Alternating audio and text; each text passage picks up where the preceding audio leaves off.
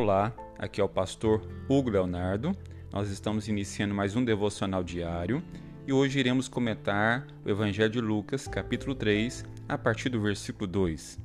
Sendo Anás e Caifás sumos sacerdotes, veio no deserto a palavra de Deus a João, filho de Zacarias, e percorreu toda a terra ao redor do Jordão, pregando o batismo de arrependimento para perdão dos pecados segundo o que está escrito no livro das palavras do profeta Isaías, que diz: Voz do que clama no deserto, preparai o caminho do Senhor, endireitei as tuas veredas. Todo vale se encherá, e se abaixará todo monte e outreiro, e o que é tortuoso se endireitará, e os caminhos escabrosos se aplanarão, e toda carne verá a salvação de Deus Dizia, pois, João à multidão que saía para ser batizado a ele: Raça de víboras, quem vos ensinou a fugir da ira que está por vir? Produzi, pois, frutos dignos de arrependimento, e não comeceis a dizer em vós mesmos: Temos Abraão por pai. Porque eu vos digo que até dessas palavras pode Deus suscitar filhos de Abraão. E também já está posto o machado à raiz das árvores. Toda árvore, pois, que não dá bom fruto, é cortada e lançada no fogo. Palavra do Senhor. É, é, nós vamos estar iniciando esse, esse devocional, comentando esses versículos, e no próximo devocional nós vamos estar dando continuidade. Então não perca. Tá? Amanhã, o próximo devocional, nós vamos estar continuando esse texto aqui. Bom, Deus chama, a Bíblia fala que Deus chama a João no deserto e ele começa a pregar. É, João Batista ele é o último profeta do Antigo Testamento. Ele é considerado, segundo a Bíblia e segundo a teologia, como o último profeta do Antigo Testamento, porque ele preparou o caminho para o Novo Testamento, para aquele que há de vir. Então, o Espírito Santo enche João no deserto, ele começa a pregar, ele começa a profetizar, e a pregação que ele profere é uma pregação de arrependimento. E a Bíblia fala que ele pregava ao redor, nas terras ao redor do Rio Jordão. A Bíblia fala e a história fala que praticamente uma multidão ia todos os dias até Jordão ouvir a mensagem de João. Aproximadamente mais de 3 mil pessoas, diz a história, que iam ser batizadas todos os dias pelo profeta João. Então ele começa ali a anunciar a vinda do Messias, ele começa a preparar o coração do pecador para a, vida, a, a vida, a vinda do Messias. E, e essa questão é, que eu quero bater na tecla hoje é a palavra arrependimento. Produzir, pois, frutos de arrependimento. O termo hebraico mais comum para arrependimento é nahan, que significa mudança de atitude mental ou de propósito e às vezes sentir tristeza por errar. O termo grego mais comum é metanoia, que tem o sentido idêntico, porém com maior realce. A mensagem do arrependimento dos pecados destina-se aos crentes e ela reluz fortemente no Novo Testamento. João Batista pregava com ênfase. Jesus, sua mensagem redentora inicial foi o do arrependimento dos pecados.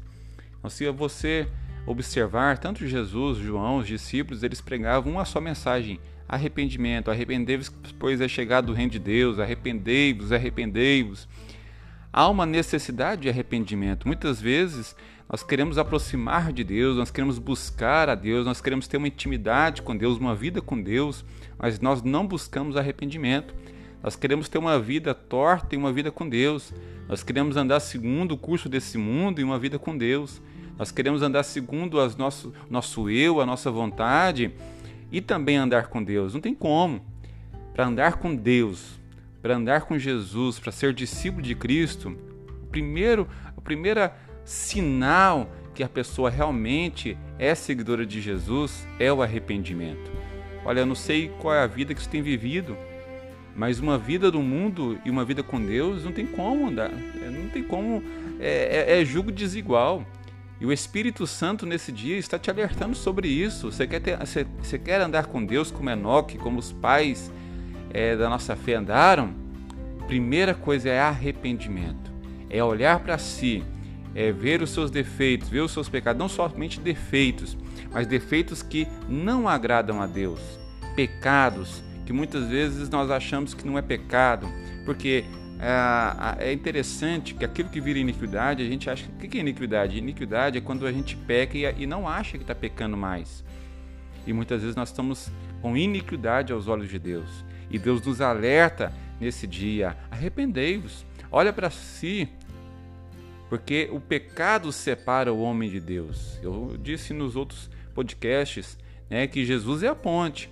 Mas para você chegar até Jesus é necessário arrependimento. Antes de Jesus vir, vinha João no deserto pregando que arrependimento. Ele falava: "Olha, eu eu batizo vocês com água, mas virá alguém maior do que eu, cujas sandálias eu não posso nem desatar. Ele vos batizará com o Espírito Santo e com fogo." Nós vamos falar isso no próximo devocional. Então, arrependimento é, o, é a pregação daquela época e a pregação de hoje. Para você chegar até Deus, arrependa-se. Olha para você, olhe para o seu eu, olha para dentro de você. E se você vê qualquer tipo de mancha, qualquer tipo de pecado, arrependa-se. Arrependimento é metanoia, é transformação de mente, é transformação de sentido. Ou seja, eu não vou praticar mais isso. É uma decisão. Senhor, me perdoa. Senhor, me ajuda nessa fraqueza. E a partir de hoje, eu sei que isso desagrada ao Senhor. Isso impede de eu ter comunhão com o Senhor. Então, a partir de hoje, eu me arrependo e não pratico mais. Isso é arrependimento. Arrependimento não é pedir perdão hoje e amanhã continuar praticando o mesmo erro. O Espírito Santo fala isso no seu coração. Quer andar com Deus? Busca o arrependimento hoje, porque antes de Jesus, Jesus vir, primeiro vem o arrependimento. Então João batizava ali nas águas do Rio Jordão, pregando. Olha, para você, para você chegar até Deus, tem que ter fruto, fruto de arrependimento. Frutos dignos de arrependimento, ou seja, é, obras de arrependimento. É isso que o Espírito Santo fala através dessa palavra, obras de arrependimento. Ou seja, temos que identificar, porque não há conversão se não houver arrependimento, e não há é, é, é, arrependimento se não houver conversão. E são juntos, não tem como alguém falar que é convertido se não houve arrependimento, se não houve metanoia, se não houve transformação de mentalidade. E aqui o autor fala que o machado está posto à raiz. A árvore que não produz bons frutos, ou seja, que frutos é esse? Frutos de arrependimento. Não adianta você ser um dizimista, não adianta você ser um ofertante, não adianta você ir semanalmente na igreja, participar de uma célula, não adianta você ser membro de, uma, de carteirinha de um ministério, não adianta você ser um obreiro da casa do Senhor. Isso para Deus são frutos, sim. Mas será que são frutos dignos de arrependimento? Será que as obras de arrependimento Deus está vendo também? Ou são só obras é, são só palhas, que quando o fogo vier vai queimar e vai destruir tudo. É o Espírito Santo está nos exortando nesse dia. Ele quer ver frutos de arrependimento. Você pode fazer muita obra, você pode fazer muita obra, mas se você não mostrar obras de arrependimento, nenhuma das outras obras serão válidas. Que o Espírito Santo possa nos ajudar a ter uma vida com Deus, uma vida reta diante do Senhor.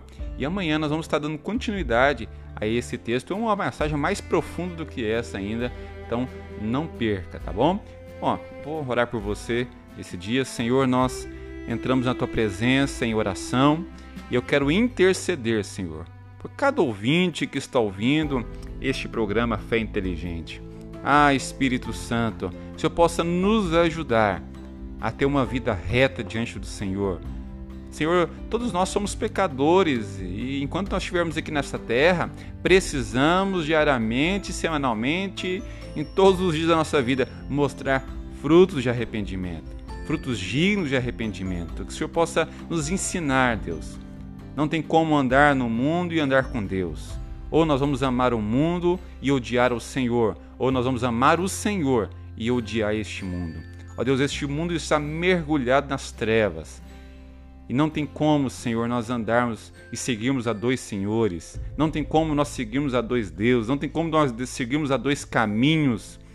Só o Senhor é o caminho para a vida eterna. Então nos ajuda, Senhor, a manter neste caminho, mesmo que esteja apertado, mas nós vamos estar diariamente buscando esse caminho. Ah, Espírito Santo, nós te agradecemos por essa palavra, te agradecemos por essa exortação, te agradecemos porque a Bíblia fala que o Pai que ama o seu filho corrige, e o Senhor está nos corrigindo todos os dias a, pra, a podermos andar em caminhos retos.